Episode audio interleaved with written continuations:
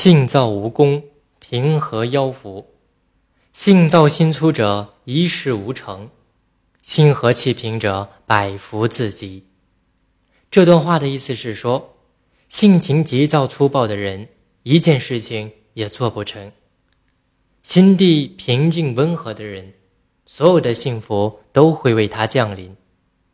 公元前二百六十年，秦国攻打赵国。赵将赵括任主帅，主张与秦军正面作战。秦将白起故意让赵括尝到一点甜头，让赵括的军队取得了几次小胜。赵括果然得意忘形，亲自率领四十万大军来与秦兵决战。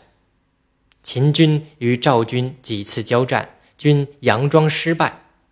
赵括心浮气躁，志得意满，哪里知道敌人用的是？诱敌之计，他率领大军追赶被打败了的秦军，一直追到秦军大营。这时突然得到消息，自己的后营已被秦军攻占，粮道也被秦军截断，秦军已经把赵军全部包围了起来。赵括的军队内无粮草，外无援兵，守了四十多天，士兵都叫苦连天，无心作战。赵括带领亲兵想冲出重围，秦军万箭齐发，将其射死。赵军听到主将被杀的消息，也纷纷扔了武器投降了。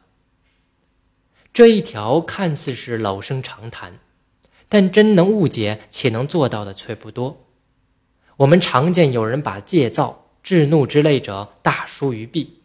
然稍遇不平不公之事，又暴跳如雷，不能自已。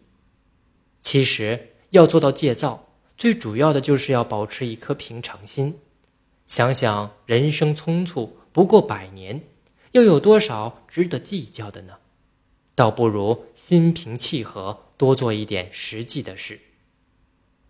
正所谓，闻事不喜不惊者，可以当大事。